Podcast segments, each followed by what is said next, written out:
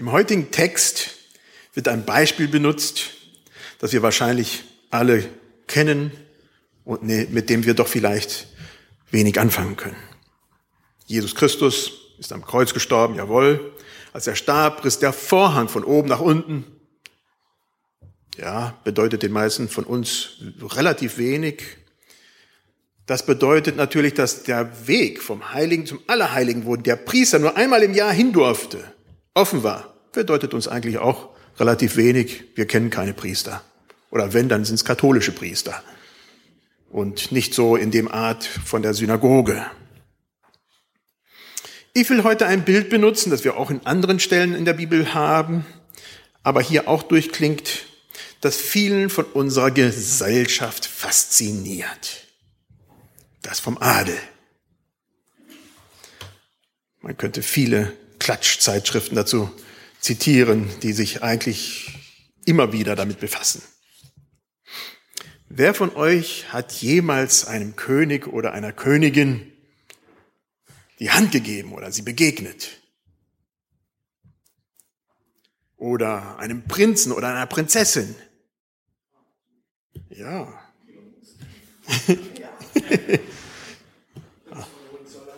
Prinz von Hohenzollern. Ah. Habt ihr die Möglichkeit gehabt, mit ihnen zu sprechen? Oder du? Ja. Ein ehemaliger Professor von mir wurde regelmäßig zum Tea bei der Queen of England eingeladen, weil sie doch wissen wollte, wie man denn England, die Gesellschaft von England mal wieder auf Vordermann bringt. Oder besser gesagt, auf einem sozialen Stand, wo es wirklich vernünftig ist. Er war Professor für Evangelisation. Und er hat natürlich gesagt, das können wir nicht, aber Jesus kann das. Das ist die einzige Möglichkeit. Und das ist eigentlich schon der Inhalt des Textes. Ich könnte hier aufhören und mich hinsetzen, aber das tue ich nicht. Lass uns mal ein bisschen zurück zum Adel gehen. Eine Prinzessin, ein Prinz, das ist man einfach. Man kann schwerlich etwas dafür tun, um Prinz oder Prinzessin zu werden, es sei denn, man heiratet da rein. Aber ich kann mich noch so anstrengen als normaler Mensch und ich werde es nicht werden. Ganz einfach. Stellt euch mal vor, ihr werdet Prinz oder Prinzessin. Ich meine, die kleinen Kinder, die träumen, besonders die Mädels, immer, dass sie die Prinzessinnen sind, ja. Aber stellt euch mal vor, ihr werdet Prinz oder Prinzessin von England. Ihr hättet ungehinderten Zutritt zu Windsor Castle. Ihr könntet Buckingham Palace besuchen und zwar da, wo die Besucher nicht hingehen. Ihr könntet eintreten ins Heiligste des Allerheiligsten. Da, wo die ganzen Menschen sich einmal wünschen im Leben hineinzugehen, wo Leute über die Zäune springen, einmal diese Begegnung zu suchen mit irgendjemandem, der dazugehört die da hohe Risiken eingehen und äh, mit Gewalt wieder zurückgehalten werden müssen. Auch wenn ihr Skandale hervorrufen würdet, wie sie regelmäßig auch erwähnt werden in den Klatschpressen, ihr würdet immer noch zur Familie gehören und ja, man kann ja schlecht was dafür. Trotzdem sind sie da. Egal was ihr macht, ihr seid adelig. Vor einigen Wochen waren Josias und ich mit ein paar anderen Leuten zum Schloss hier in Karlsruhe, nicht ganz so hoch, aber die Fahne wehte. Und wir ließen uns sagen, der Graf von Baden ist anwesend. Der übernachtet hier in Karlsruhe. Der ist in seinem Schloss. Oh, da haben wir schon fast gezittert, ja. Josias war schon ganz gespannt. Wir haben ja das Schloss schon öfter besucht, aber die Räume vom Grafen, die haben wir irgendwie noch nicht gesehen. Ich habe keine Ahnung, in welcher Ecke vom Schloss er sich versteckt hält. Also da waren wir noch nicht.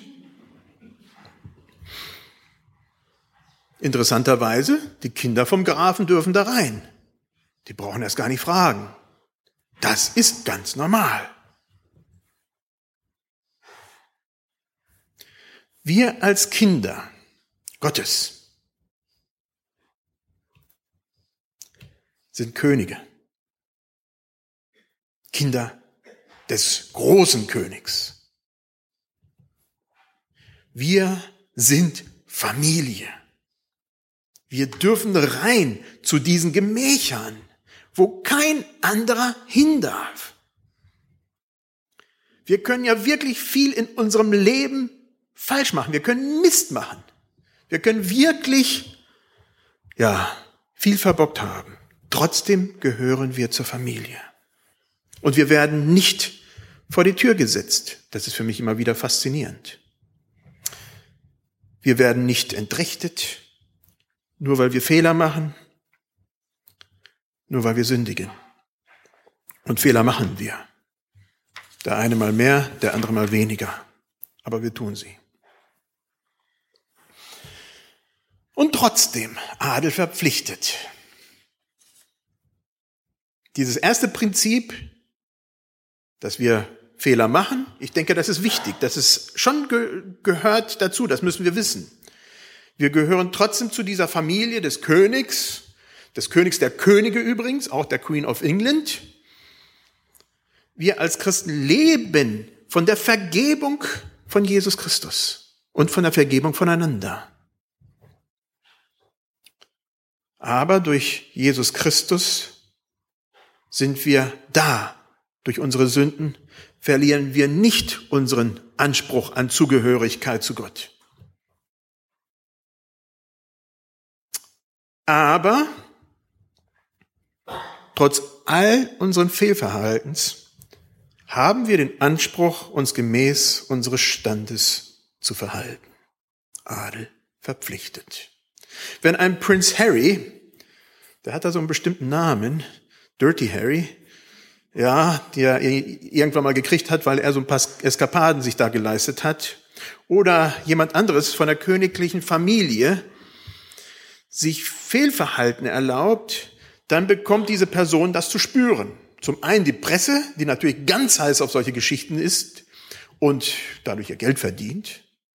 Aber zum anderen auch mit Sicherheit von der Familie. Die lässt das nicht einfach so stehen, sondern sagt, hey, lieber Mann, du gehörst zur Familie. Das tut man nicht.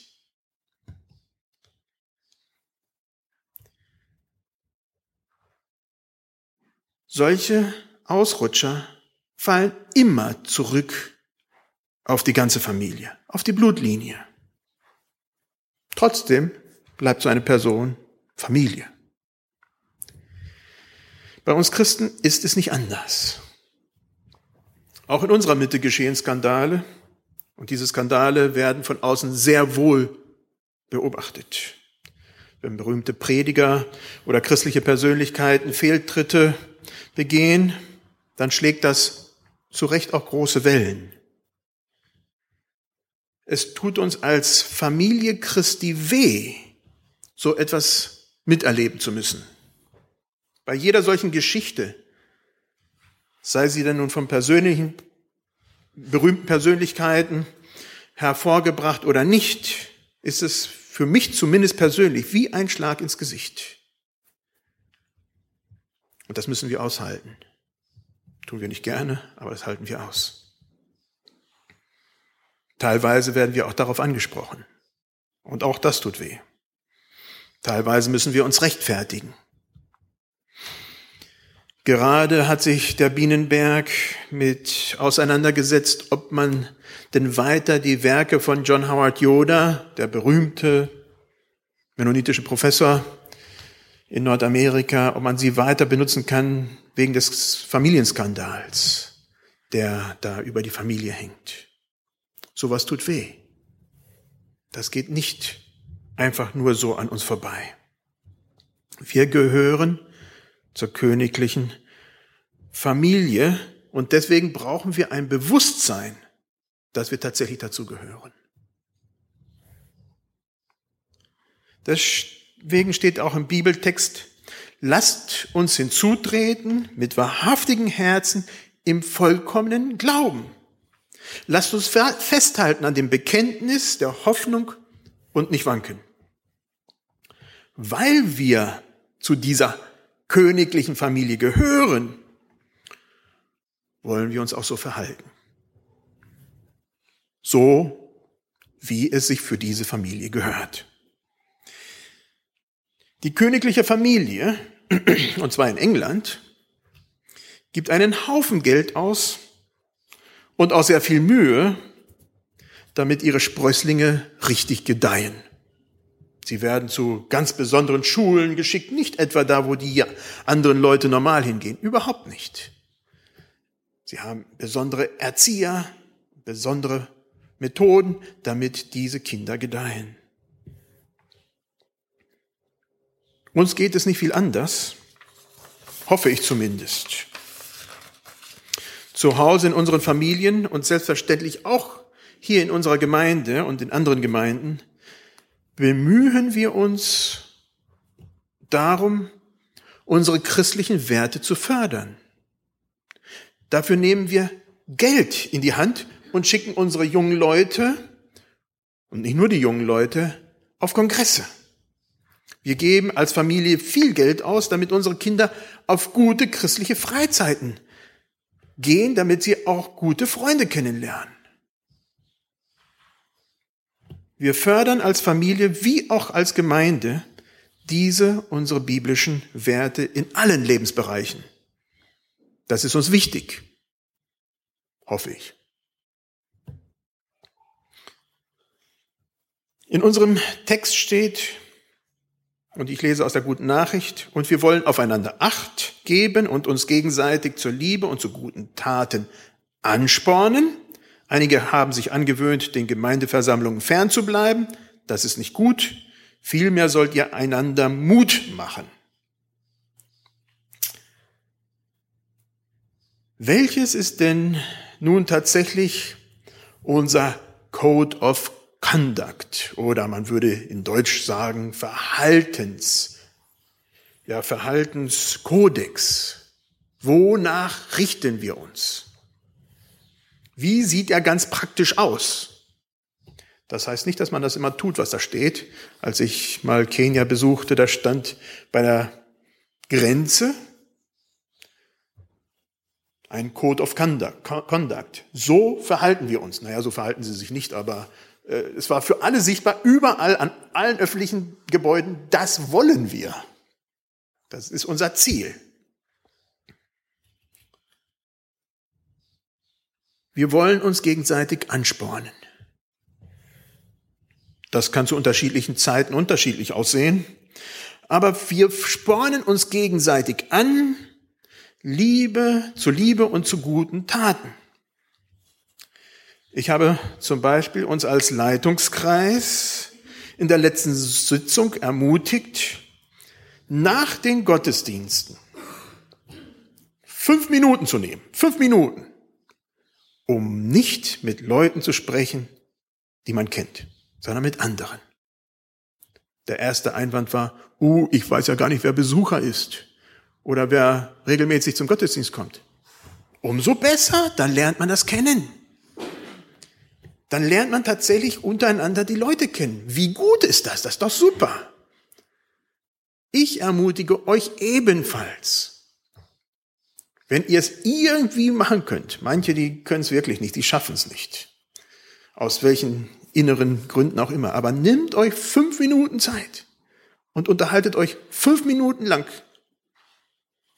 nicht mit den Leuten, die ihr kennt. Wow, ich denke, das macht einen Unterschied. Schaut euch um. Wer ist da? Wen kennt ihr nicht? Mit, mit wem habt ihr noch nicht gesprochen?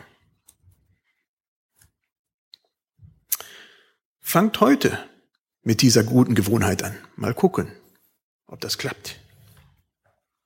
Natürlich geht die gegenseitige Ermutigung zur Liebe und zu guten Taten nicht nur um das Ansprechen von mir fremden Personen nach dem Gottesdienst. Vielleicht sieht der eine oder andere ja, was Gutes getan werden könnte. Solche Vorschläge brauchen wir auch, damit wir gegenseitig uns anspornen und weiter vorwärts kommen. Kreativität, Leute, die sagen, wow, das wäre etwas für uns. Jawohl, auch das brauchen wir. Oder Lob. Lob ist wichtig. Lob für Dinge, die bereits getan werden und die gut sind. Es gibt Jobs in unserer Mitte, die bekommen wenig Lob.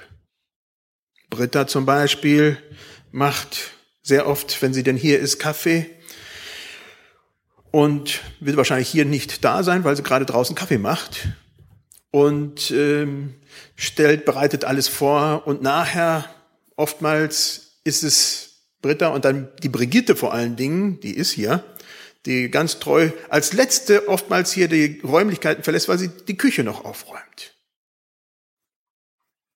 Viele wissen das gar nicht. Ein Lob tut gut. Selbstverständlich gibt es auch viele andere Bereiche, in denen viele von euch tätig sind, seid.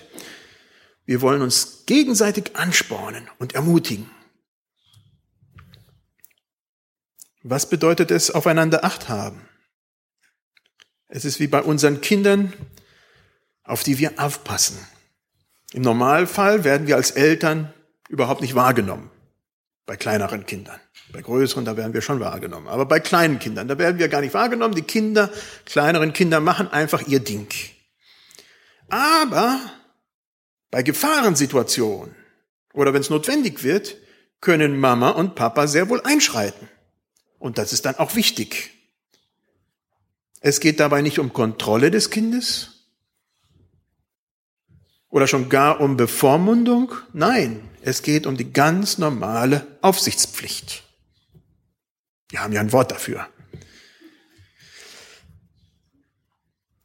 In diesem Sinne haben wir untereinander als Gemeinde auch eine gewisse Aufsichtspflicht. Nicht etwa als Kontrolle oder Bevormundung. Das haben wir nicht, sondern vielmehr aus dem tiefen Verlangen untereinander unseren Glauben zu stärken, uns zu ermutigen. Und wo es mal nicht so klappt, zumindest darüber zu wissen und das mittragen zu können. Das äußert sich in ganz vielen kleinen Dingen. Wusstet ihr zum Beispiel, dass in der vergangenen Woche fünf Leute die normalerweise regelmäßig zu unseren Gottesdiensten kommen, Geburtstag hatten? Es sind Ferien, paar fehlen. Aber normalerweise sind sie hier. Das ist doch schon mal interessant. Wisst ihr, wer diese Personen sind? Ich kann fast darauf tippen, dass Katharina Rahn das weiß, weil sie allen von denen eine Karte geschrieben hat und für sie betet. Nicht jeder muss wissen, wer Geburtstag jeden Sonntag hat, darum geht es nicht. Aber wäre es nicht schön, wenn zumindest eine Person an dem Sonntag darüber Bescheid weiß und dieser Person gratuliert? Das finde ich schon wichtig. Oder wisst ihr über wichtige aktuelle Dinge im, Ereign im, im Leben anderer Personen, Ereignisse, die wirklich einschneidend sind, die, die sich bei den anderen gerade er, äh, ereignen.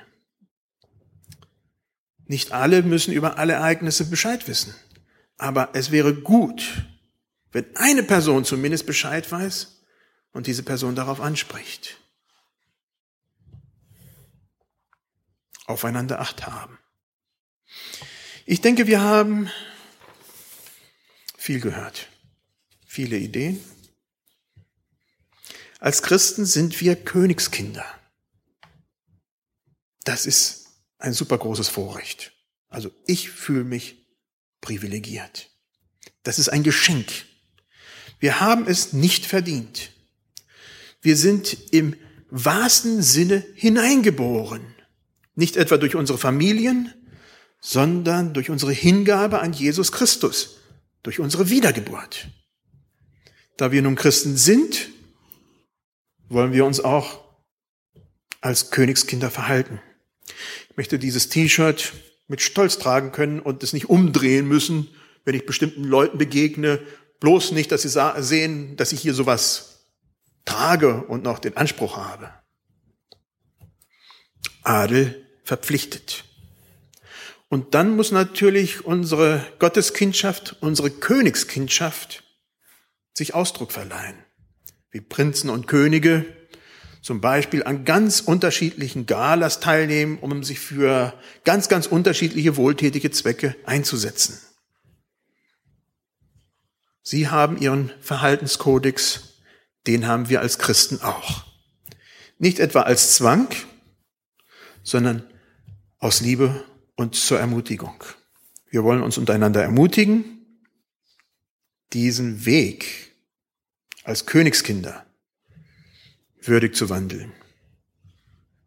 Ja, das wollen wir. Lass uns aufstehen zum Gebet.